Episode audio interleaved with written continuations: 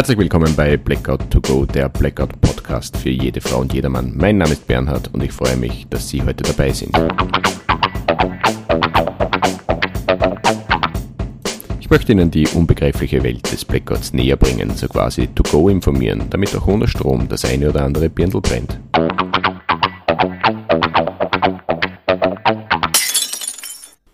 Willkommen bei Blackout to Go Staffel 1 Folge 1. Es freut mich riesig, dass Sie heute dabei sind.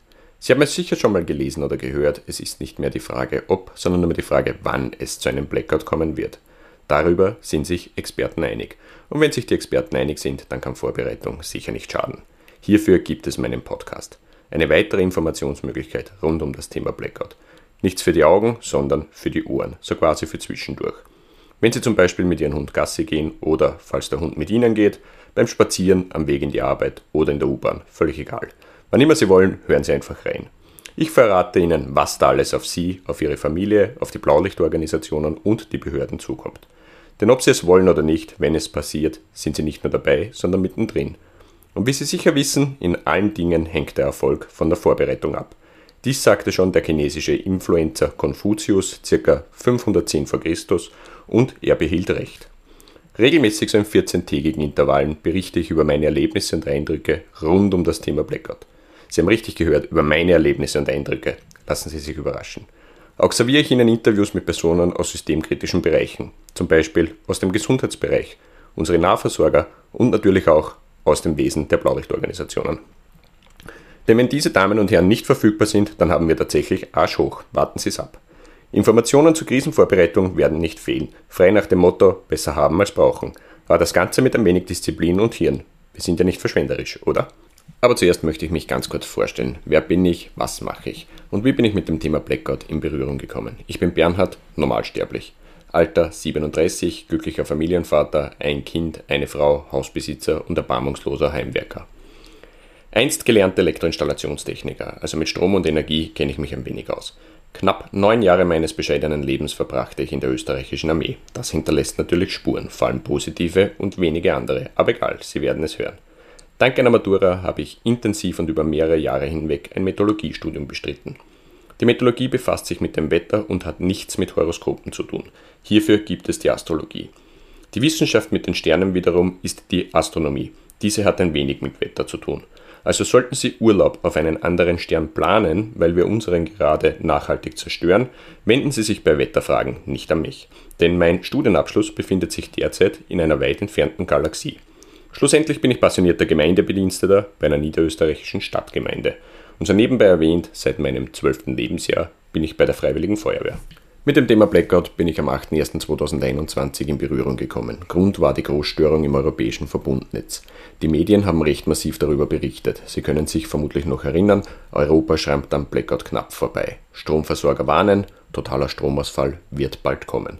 Als gelernter Elektriker wurde ich kurz sturzig, wirklich nur kurz. Der Gedanke, was wäre wenn, wurde durch Wurscht eh nichts passiert ersetzt. Damals sah ich die Stromversorgung als selbstverständlich an, denn immerhin zahle ich auch dafür. Mein Dienstgeber hat diese Berichterstattung nichts auf die leichte Schulter genommen, denn Gemeinden haben im Bereich des Zivil- und Katastrophenschutzes gewisse Zuständigkeiten. Der Zivil- und Katastrophenschutz ist in Österreich Landessache und jedes Land hat sein eigenes Gesetz. Und natürlich habe ich alle mehrfach gelesen. Darum alles Gute den Damen und Herren in den Grenzgebieten. Das niederösterreichische Katastrophenhilfegesetz definiert Zuständigkeiten und Aufgaben für niederösterreichische Gemeinden, zum Beispiel die Erstellung von Katastrophenschutzplänen. Und damit diese erstellt werden können, muss man sich damit auseinandersetzen. Diese ehrenvolle Aufgabe wurde schließlich meine und somit darf ich mich beruflich mit dem Thema Blackout auf Gemeindeebene beschäftigen. Und ich gestehe, ich hätte nie geglaubt, wie komplex und umfangreich dieses Szenario ist. Meine Familie ist auf Sturm, Starkregen, Hochwasser, Feuer vorbereitet. Tauchpumpen, Sandsackeln, Leinen, Dockerplatten, Feuerlöscher, alles da. In der Verwendung und im Umgang geschult sozusagen. Aber ein Blackout wäre eine Watschen ins Gesicht gewesen. Mittlerweile sind wir viel besser vorbereitet und natürlich hat die dienstliche Auseinandersetzung einen wesentlichen Beitrag geleistet.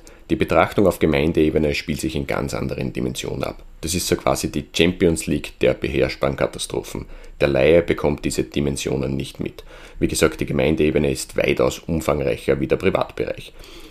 Ähm, hierbei geht es bis zum Studium von Betriebsanleitungen, Stichwort Notstromaggregate sowie Tauchpumpen. die Teilnahme an Vorträgen und Seminaren, die Absprache mit anderen Akteuren, denn ohne die geht nichts. Allen voran die Blaulichtorganisationen wie Rettung, Feuerwehr und Polizei. Im Bereich der medizinischen Notversorgung die Absprache mit den Ärzten und Ärztinnen sowie mit den Pflegeberufen.